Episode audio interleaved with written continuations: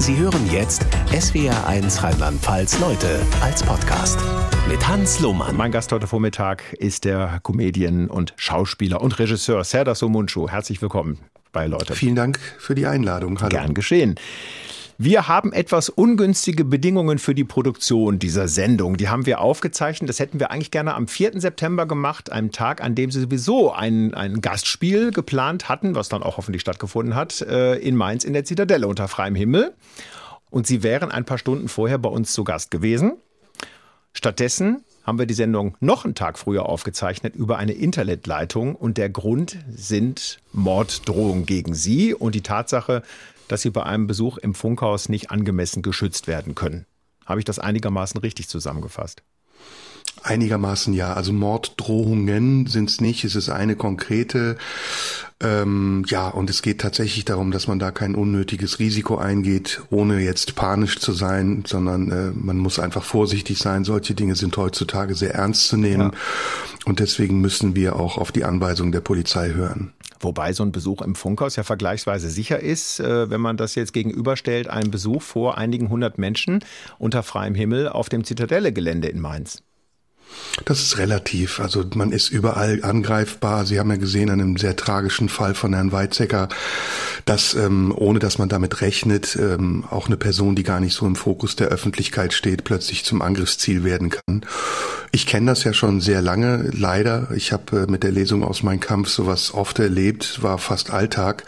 In letzter Zeit war es ein bisschen ruhiger geworden und dass das jetzt so aus dem Nichts kommt, das wundert mich nicht, weil es in äh, den vergangenen Monaten immer wieder auch Ereignisse gab. Zum Beispiel auch Edil Baydar, eine sehr liebe Kollegin von mir, hat von der NSU 2.0 vor einiger Zeit ja einen Drohbrief bekommen.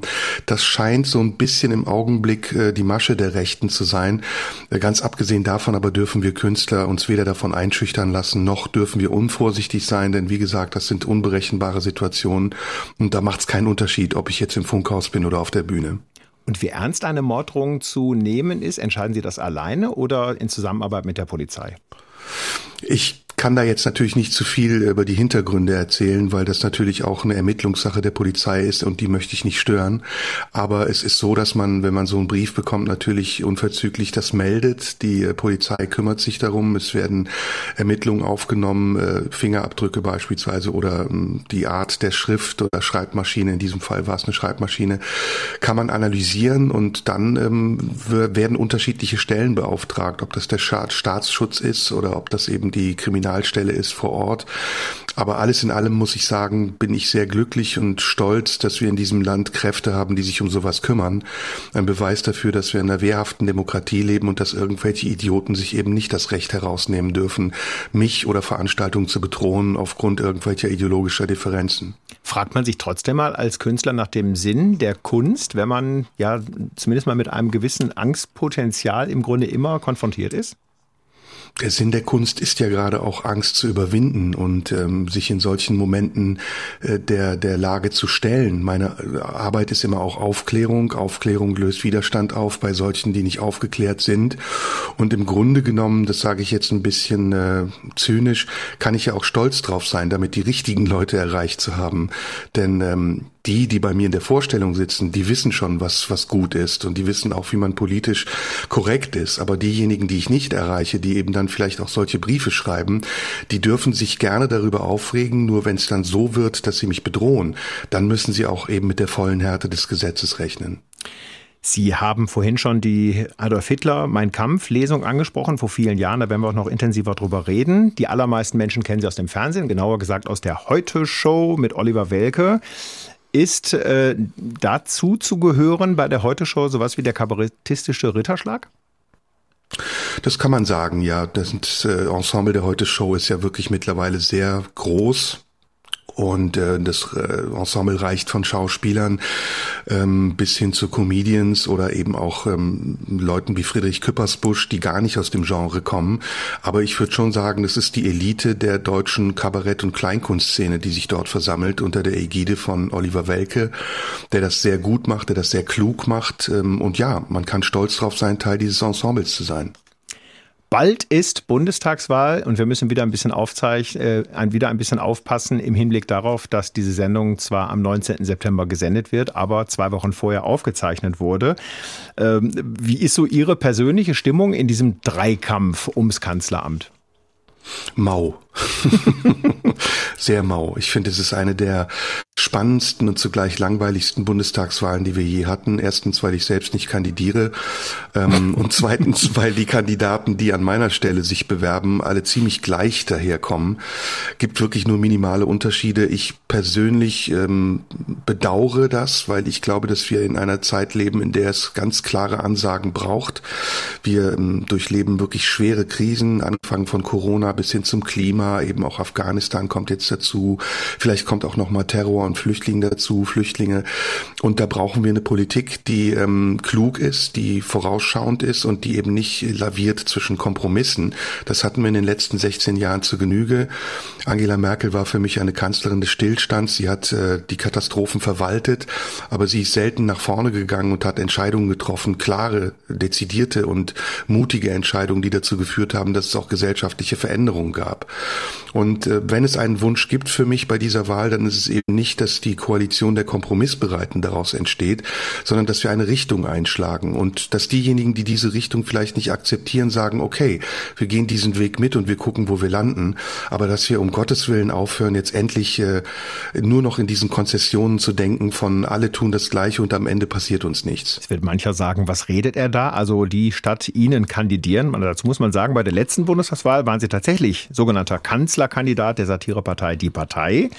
Kanzler. Das heißt sogenannter, ich war Kanzlerkandidat. So genannt meine ich deshalb, dass Sie Kanzler mit C geschrieben haben und diesem Haken darunter, der das dann genauso äh, aussprechenswert macht wie Kanzlerkandidat. Also Sie waren Kanzlerkandidat, natürlich chancenlos, haben na, immerhin... Na, na, na, na, warten Sie mal ab. Wissen Sie, wie viel ich in Berlin in meinem Wahlbezirk Ja, das weiß ich, 7, Ebbes, aber auch das ja, ist ja nicht so viel. Zwei Prozent mehr als die FDP gehabt und anderthalb mehr als die AfD und ich war drittstärkste Kraft in meinem Wahlbezirk. Also Herzlichen das Glückwunsch. ist doch mehr als ein Erfolg. 13.000 Stimmen. Die AfD und die FDP FDP im Berliner Bezirk äh, Prenzlauer Berg und Umgebung ist jetzt natürlich wirklich nicht der unbedingte Vergleich.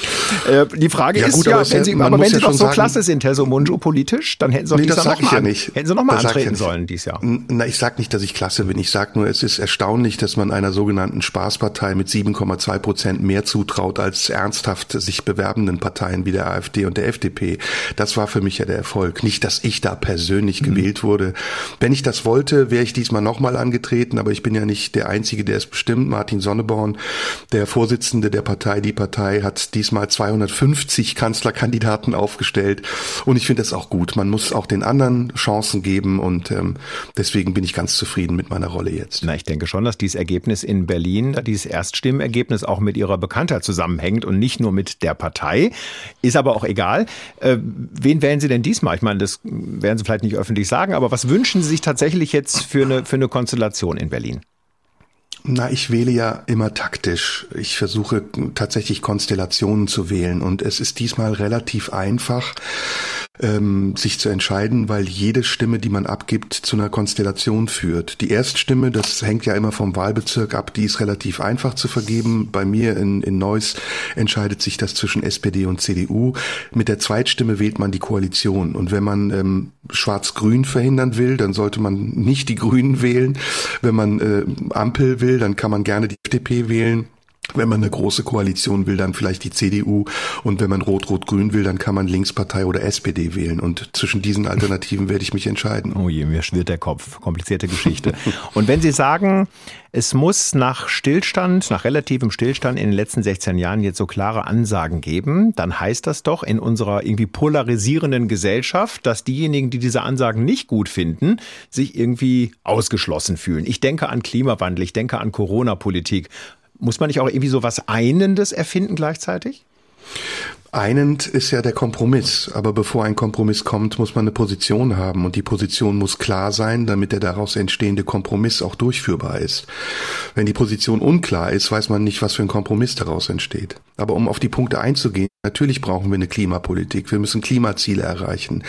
Ob wir das damit erreichen, dass wir wie die Grünen fordern, ab 2030 nur noch Elektroautos zulassen, weiß ich nicht. Damit äh, tun wir jedenfalls denen Unrecht, die sich Elektroautos nicht leisten können, Hartz-IV-Empfängern, die vielleicht immer noch eine Karre aus den 70ern oder 80ern fahren und eben nicht das nötige Kleingeld haben. Oder Solar als Pflicht, also Solardächer bei Eigenheimbesitzern. Das kostet ein Heidengeld, da muss der Staat eine Perspektive aufzeigen. Wird das subventioniert, wird es nicht subventioniert? Gibt es ein Belohnungsprinzip oder ein Bonusprinzip? Und so gilt es auch für viele andere Dinge. Wir müssen eine Asylpolitik, eine neue Asylpolitik besprechen. Wir werden in den nächsten Jahren auch weiter Flüchtlinge haben, die nach Deutschland kommen. Sie sehen das an der Afghanistan-Krise. Und ohne klare Absprachen, ohne klare Vorgaben, ohne Organisation wird das wieder in einem ähnlichen Chaos enden wie 2015, wo die Kanzlerin gesagt hat, wir schaffen das, aber nicht gesagt hat, was wir schaffen und wie wir es schaffen wollen. Und damit auch einen Großteil der Argumentation der AfD überlassen hat, die daraus ja Profit geschlagen hat. Und so gibt es viele Dinge, über die wir sprechen müssen. Auch Corona ist eine Frage, die wir besprechen müssen. Können wir mit den Restriktionen, die wir jetzt haben, so weitermachen oder müssen wir andere Systeme erfinden, wie wir auch in Zukunft mit Pandemien umgehen? Denn Krankheiten werden immer wieder auftauchen. Und mit dem, was wir jetzt gemacht haben, so geflickschustert auch war, werden wir die nächsten Pandemien nicht besser überstehen. Also da brauchen wir einen sehr mhm. konkreten Plan und eine Politik, die mutig genug ist, diese Pläne auch in die Tat umzusetzen. Sie sind, Herr Sumunchu, ein 68er, also genau in dem Jahr geboren, in Istanbul, dann relativ schnell als Kleinkind nach Deutschland gekommen und damit ja auch ein Beispiel für gelungene oder eben nicht gelungene Integration. Wie würden Sie Ihre Kindheit bezeichnen oder beschreiben? Meine Kindheit ist unabhängig von meiner Nationalität. Da, das macht nichts aus, ob ich aus der Türkei komme oder aus Deutschland. Ich glaube, ähm, ich bin sehr gut integriert und das war in den 70er Jahren, als ich aufgewachsen bin, sogar noch besser als heute. Die zweite türkische Gastarbeitergeneration aber nicht nur die türkische, auch die anderen Gastarbeitergenerationen sind ja nach Deutschland gekommen, um vorübergehend hier zu arbeiten. Und relativ schnell war klar, dass sie hier bleiben würden.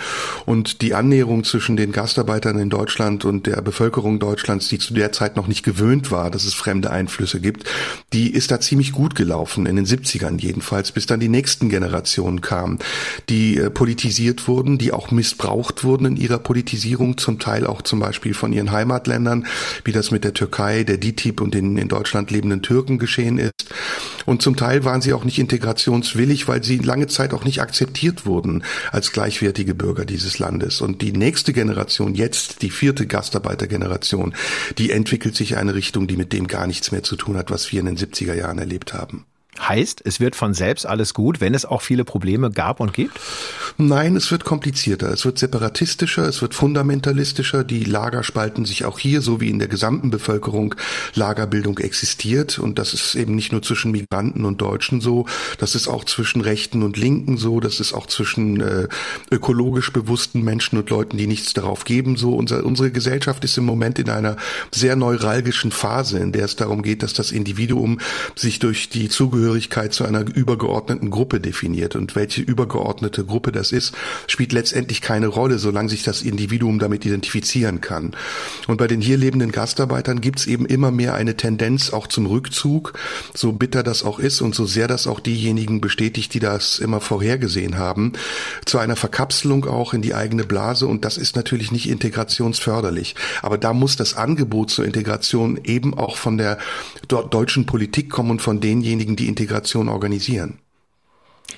Unabhängig davon, ob man einen Migrationshintergrund hat oder nicht, finden es viele Eltern nicht gut, wenn die eigene Tochter, der eigene Sohn in die Kunst wandert, also Schauspieler wird oder Comedian oder Musiker. Wie fanden Ihre Eltern das? Das ist ein Klischee. Also ich glaube, dass viele Eltern heutzutage sogar glücklich sind, wenn ihre Kinder einen künstlerischen Beruf ergreifen. Bei mir war das auch so. Meine Eltern sind und waren immer stolz auf mich und ich bin ja mit meiner Arbeit auch erfolgreich. Ich glaube, ich wäre nicht so erfolgreich, wenn ich Mathematiker oder Chemiker geworden wäre.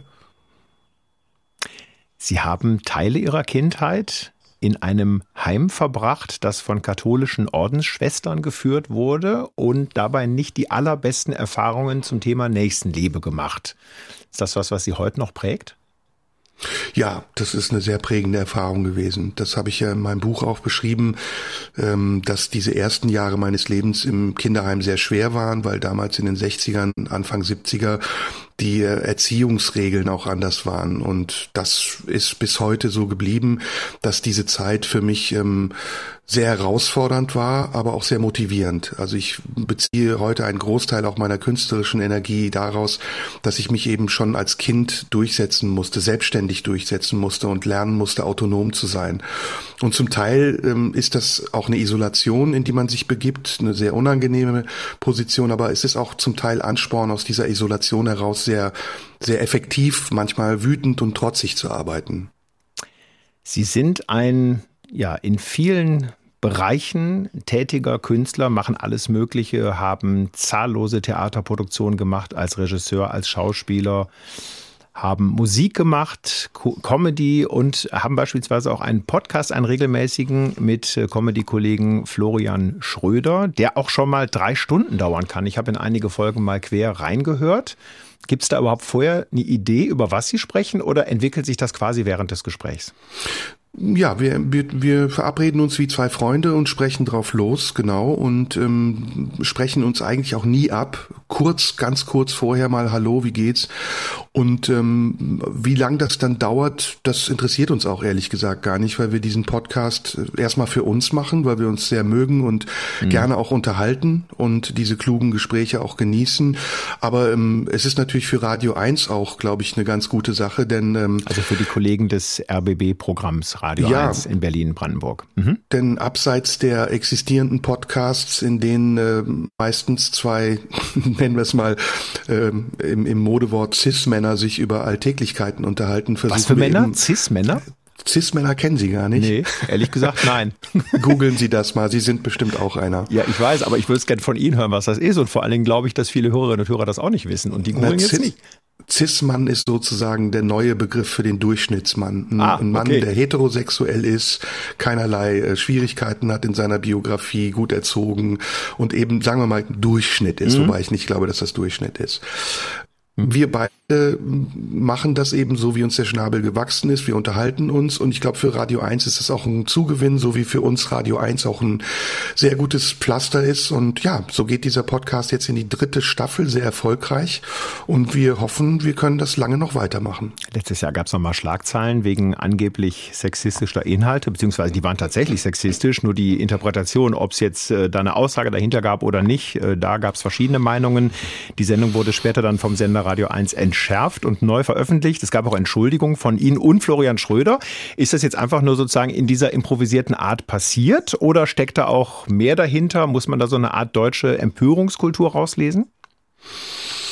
Ja, kann man, wenn man will. Ich versuche das mittlerweile mit einer gewissen Gelassenheit zu betrachten, denn ähm, wir haben im Augenblick sehr viele Diskussionen, die sehr schnell hochkochen und manchmal sind diese Diskussionen moralisch, manchmal sind sie bewusst auch missverständlich geführt. Äh, in dem vorliegenden Fall war es tatsächlich so, das haben wir dann auch eingesehen, dass wir in einem dreieinhalb Stunden Format bei diesen zwei Minuten, die dort ja als Exzerpt rausgeschnitten wurden, äh, in unseren Rollen waren und aus der Rolle Rolle heraus sozusagen zum Thema Cancel Culture kolportiert haben, was man eigentlich nicht sagen sollte. Und ähm, heute, glaube ich, würde man das nicht mehr so explizit sagen, wie wir es damals gemacht haben. Die Zeiten ändern sich. Auch ich muss das lernen. Meine, meine Vorstellungen vor zehn oder vor 20 Jahren waren anders, als sie vor zwei Monaten waren, sind vielleicht auch anders, als sie in zwei Monaten sein werden. Aber prinzipiell ist es so, dass ähm, Florian Schröder und ich uns dort als öffentliche Personen in ihren Rollen verstehen. Und ähm, wenn den Zuschauern das Abstraktionsvermögen fehlt, dann ähm, können wir nicht uns dafür verantwortlich fühlen. Wenn sie es haben, versuchen wir so weit zu gehen, wie wir können, ohne dabei Menschen zu verletzen. Und wenn wir dies tun, dann sind wir auch in der Lage dazu, uns dafür zu entschuldigen. Florian Schröder hatte letztes Jahr einen denkwürdigen Auftritt bei einer Querdenkerveranstaltung. Und die Organisatoren hatten gedacht, er, Florian Schröder, sei tatsächlich auf Seite der Querdenker und er hat dieses Podium für einen sensationell guten Vortrag genutzt, um diesen Leuten mal andere Dinge ins Hirn zu bringen. Haben Sie im Nachhinein gedacht, Mensch, also das hätte ich auch so gern gemacht? ähm, ich verrate Ihnen mal Geheimnis, wir haben im Vorhinein darüber gesprochen. Mhm. Und ähm, ich wusste sozusagen, ich war eingeweiht, dass Florian das machen wird. Ähm, wir besprechen uns oft, also wir sind befreundet miteinander und wir ähm, reden auch über unsere Programme und konsultieren uns auch. Insofern war ich sehr, sehr stolz. Warum soll ich sagen, ich hätte das besser oder auch machen können? Florian ist ein eigenständiger, selbstbewusster Künstler, der seine Programme sehr klug vorbereitet und ebenso klug auch vorträgt. Und deswegen habe ich mich darüber nur gefreut. Wir haben es vorhin schon mal angesprochen. In den 90er Jahren schon haben Sie begonnen, eine Lesereise mit Hitlers Mein Kampf. Und wir haben auch schon den äh, teilweise Polizeischutz angesprochen. Ich glaube, Sie waren auch mit kugelsicheren Westen mal auf der Bühne. Und jetzt heißt das neue Programm, das nächstes Jahr dann erstmals auf die Bühne kommt, das Vierte Reich. Und das bisherige Programm passt im Grunde thematisch auch dazu. Gröhatz, der größte Hassias aller Zeiten. Ähm, was steckt beispielsweise im Vierten Reich drin? Was werden wir da lernen von ihm? Das Programm heißt das Vierte Reich und darunter der Titel ist Seelenheil. Also es gibt noch ein, sozusagen ein Apostroph, äh, was dazugehört. Ähm, ich beziehe es mal vielleicht auf die Frage, die Sie eben gestellt haben. Es ist seit Anbeginn meiner Arbeit mein Ziel, Widersprüche aufzudecken und ähm, das nicht gebunden an Parteizugehörigkeit oder Ideologien, sondern unabhängig. Und ähm, wenn ich am Anfang, als ich meinen Kampf von Hitler gelesen habe, auf der Bühne stand und mein Gegenüber waren die Nazis, dann hat sich der Rezipient meiner Arbeit in den Jahren immer wieder geändert und ich habe immer wieder dazugelernt. Und eine Sache, die ich jetzt dazu lerne, ist eben, dass ähm, Ideologien und rigide Ideologien vor allem, die dem Faschismus sehr nahe kommen, sehr weit verbreitet sind, ohne dass diejenigen, die diese Ideologien verbreiten, sich dessen bewusst sind, in wessen mhm. Fußstapfen sie dort eigentlich treten. Ein konkretes Beispiel ist zum Beispiel der Umgang der Menschen miteinander im Internet, auf sozialen Foren wie Twitter oder Facebook oder YouTube, wo man relativ schnell aggressiv miteinander umgeht und verletzend wird oder beschuldigend oder verdächtigend. Und das zu thematisieren, woher das kommt, wie wir damit umgehen, wie wir lernen müssen, auch in Zukunft damit umzugehen, ohne dass wir uns die technologischen Möglichkeiten, die eine Bereicherung sein sollen, zu zerstören. Das ist Teil des Programms.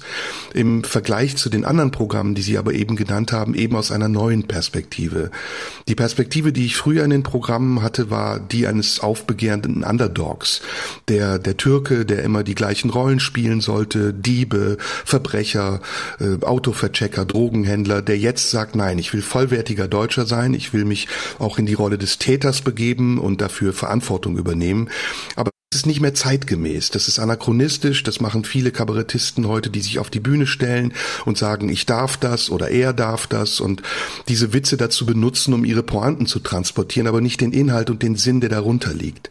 Und der Inhalt und der Sinn meiner Arbeit, der darunter liegt, ist immer Toleranz und der Versuch, Menschen zueinander zu bringen und zu vermitteln, dass wir, wenn wir besser und friedlicher miteinander umgehen, auch in einer friedlicheren und besseren Welt leben. Passt wunderbar rein. In einen Sonntagvormittag wird wahrscheinlich jeder unterstreichen. Die Frage ist, wie unterscheiden sich die Rahmenbedingungen? Also beispielsweise diese Kultur des sich Beschimpfens in sozialen Netzwerken, die ist ja relativ neu, seit es eben diese sozialen Netzwerke erst gibt. In den 90ern gab es die noch nicht. Würden Sie sagen, parallel zur technischen Entwicklung hat sich ja die rechtsextreme Gefahr in Deutschland erhöht?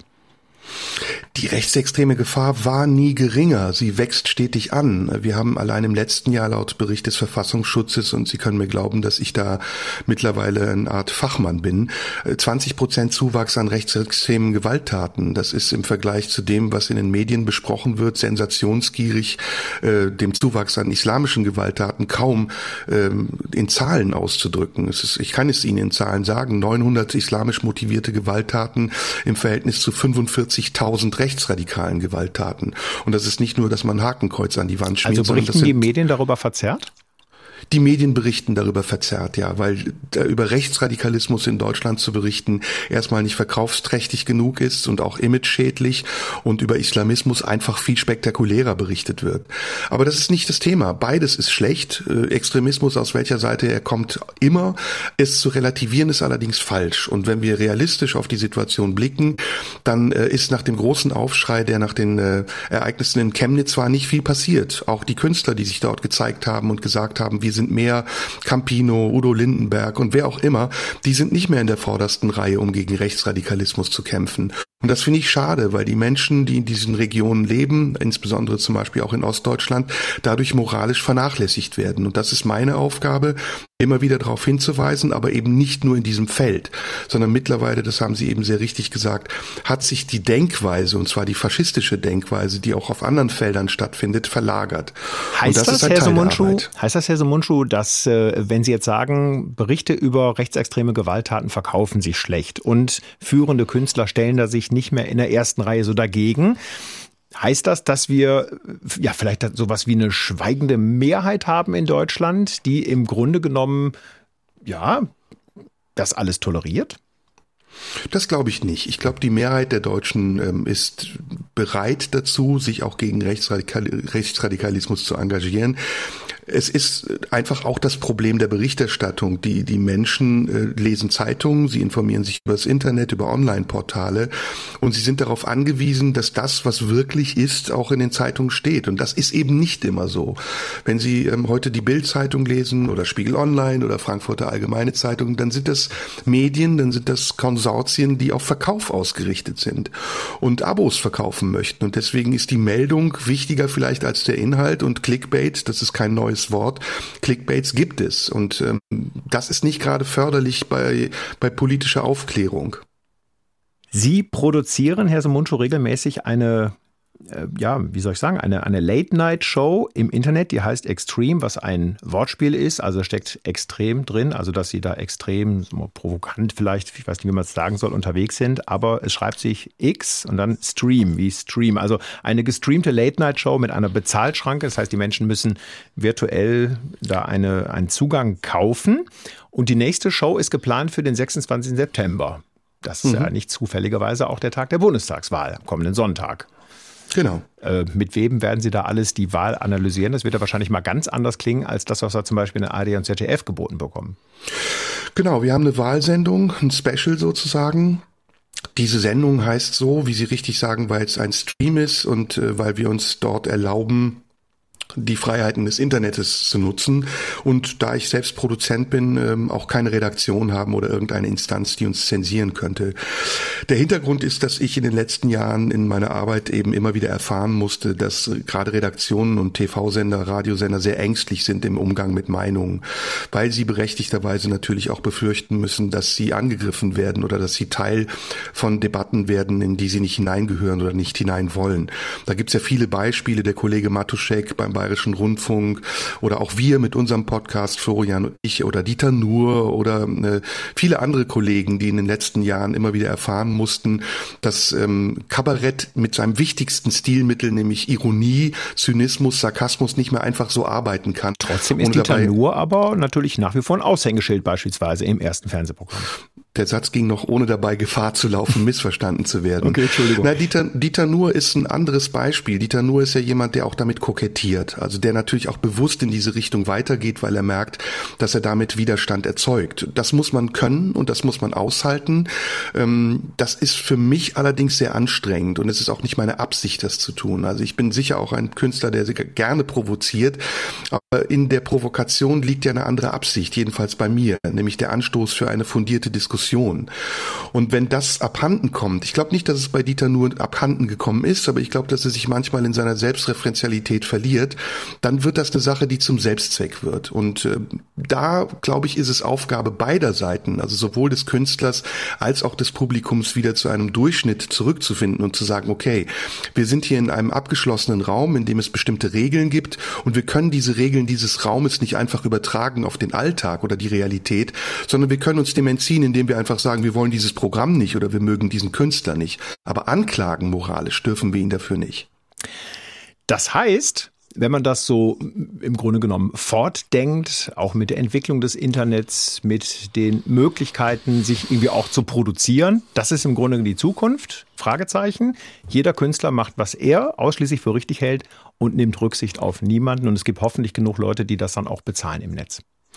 Nein, das ist zu einfach. Das ist zu einfach. Erstmal sind wir Künstler ja nicht irgendwelche Idioten, die irgendwas machen, um es zu machen, sondern wir sind Menschen, die über das, was sie machen, hoffentlich sehr gründlich nachdenken. Aber auch verlangen, dass die Menschen, die das wahrnehmen, mitdenken. Und diese Idee, ins Internet zu gehen, ist wie gesagt daraus entstanden, dass mir einfach äh, Fernsehen, Radio, öffentlich-rechtlich oder privat zu ängstlich war. Und ich gesagt habe, okay, ich muss mir einen anderen Raum suchen, in dem ich meine Art, Kunst zu machen, besser vertreten kann. Das heißt aber nicht, dass ich deswegen äh, bewusst oder gewollt radikal bin, sondern ich fühle mich damit einfach besser und freier. Ich glaube aber auch, gerade im Hinblick auf Corona und dem Einbruch der Kulturszene, der massiv ist und der noch viel massiver sein wird, dass wir Künstler dazu aufgefordert sind, neue Wege zu gehen. Und ein neuer Weg ist, dass wir den Zuschauern sagen, es gibt nicht mehr alles umsonst. Ihr müsst äh, entscheiden, ob ihr diese Inhalte, die wir euch anbieten, bezahlen wollt, weil ihr uns am Leben halten wollt, oder ob ihr eben auf die Retorte zurückgreift und dafür nichts bezahlt. Ich glaube, viele Menschen sind es leid, äh, das, was sie präsentiert bekommen von RTL bis Sat1, von WDR bis NDR, sich anzutun und dafür Gebühren zu zahlen. Es gibt einen großen Widerstand gegen Gebühren, das darf ich hier im öffentlich-rechtlichen sagen. Aber deswegen muss es nicht lauten, dass man den Leuten sagt, fresst oder stirbt, sondern wir sind immer dazu aufgefordert, bessere Alternativen zu suchen. Und so wie Sie das tun, indem Sie qualitativ hochwertige Inhalte bieten und sagen, das muss euch das Geld wert sein, so tue ich das, indem ich sage, ich als Individuum, als Künstler, der selbstverantwortlich ist, möchte auch mit dem, was ich tue, arbeiten können und davon leben können. Sie haben sich von allen Social-Media-Aktivitäten verabschiedet, also keine Posts mehr bei Facebook, Twitter und anderen Netzwerken, nur wegen der Beschimpfungen durch Nazis und andere Rechtsextreme oder auch sonst irgendwie schlicht und einfach keinen Bock mehr? Kein Bock mehr. Also es ist in den letzten Monaten und Jahren sowieso schon äh, eine leidvolle Erfahrung gewesen, wie diese vermeintliche Freiheit des Internets missbraucht wird von Menschen, um sich auszukotzen. Und das ist erstens sehr verletzend, das ist unnötig, man muss sich das nicht antun, weil es auch sehr viel negative Energie ist. Und es ist kontraproduktiv, weil es kein Zugewinn an Meinung ist, sondern weil es eher Energie abzapft.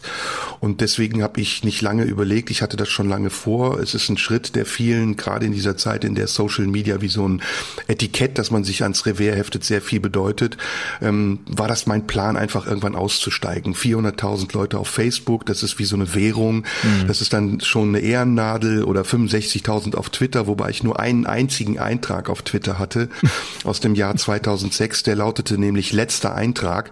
Aber daran sehen Sie auch, dass da so eine Masse an Menschen, ja. 65.000 darauf lauert, dass man sich irgendwie bewegt, um sich dann darauf zu stürzen wie eine äh, Meute gieriger Hyänen. Und da möchte ich mich nicht mehr zur Beute machen. Ich bin mein eigener Künstler. Ich bin souverän und selbstbewusst genug, das zu sagen, was ich denke. Und ich nehme dafür auch Kritik in Kauf. Aber ich möchte nicht auf einem Marktplatz der Eitelkeiten an irgendeinen Galgen gehangen werden für Dinge, die ich nicht getan habe. Schöne Formulierung. Sie sind als Künstler bekannt durch Comedy Kabarett, vor allem durch die Heute Show, haben wir schon angesprochen. Sie haben in zahllosen Theaterproduktionen mitgewirkt, das wissen auch viele Menschen. Was weniger bekannt ist, Sie sind auch Musiker. Welche Rolle spielt die hm. Musik heute noch? Eine sehr wichtige. Das ist meine Einkehr sozusagen, meine innere Einkehr. Das ist etwas, was total unabhängig ist von allen anderen Dingen, die ich tue. Natürlich hat es auch Facetten dessen, aber ähm, es ist ehrlicher, also wobei ich nicht unehrlich bin, wenn ich auf der Bühne stehe. Es ist unmittelbarer ehrlicher. Also es repräsentiert tatsächlich meine Gefühlswelt ganz anders, äh, als wenn ich eine Rolle spiele. Eine Rolle ist auch immer nur ein kleiner Teil des eigenen und äh, im Großen und Ganzen etwas, was man reproduziert. Und die Musik, die produziert mich tatsächlich ausschließlich. Apropos Rolle. Ich habe mich mal ein bisschen durchgehört durch Ihre Veröffentlichung der letzten Zeit. Da gab es 2011 ein Album, dafür kommt man in den Knast, so heißt das Album. Und äh, mhm. auf einem Lied, Kopftuch Lady, ist auch Caroline Kebekus zu hören. Ähm, also singen sie quasi ein Duett und Caroline Kebekus tritt da auf im Stile einer Türkin mit Kopftuch. Zumindest klingt es so. Also so türkisch klingende Musik. Äh, ist schon eine fast bizarre Besetzung. Also eine Kopftuch-Lady und Caroline Kebekus. Das hat ja nicht so furchtbar viel miteinander zu tun. Doch, also wir haben seinerzeit Broken Comedy gemacht. Wir haben viele Produktionen gemeinsam gemacht, sehr erfolgreich. Köln Ports zusammengesungen im Duett. 50 Sven, Thorsten Frauendorf als Autor war auch oft mit dabei. Also so ungewöhnlich ist es alles nicht. Und 2019 gab es ein Album, ich weiß gar nicht, wie man es ausspricht, Sisyphus, aber da fehlen ein paar Buchstaben. Ähm, und ähm, auf dem Cover sieht man sie mit Baseballkappe falsch rum, nacktem Oberkörper und sie haben einen Gesichtsausdruck, als fühlten sie sich mit dieser klischeehaften, mit diesem klischeehaften Aussehen fast ein bisschen unwohl. Mit Absicht?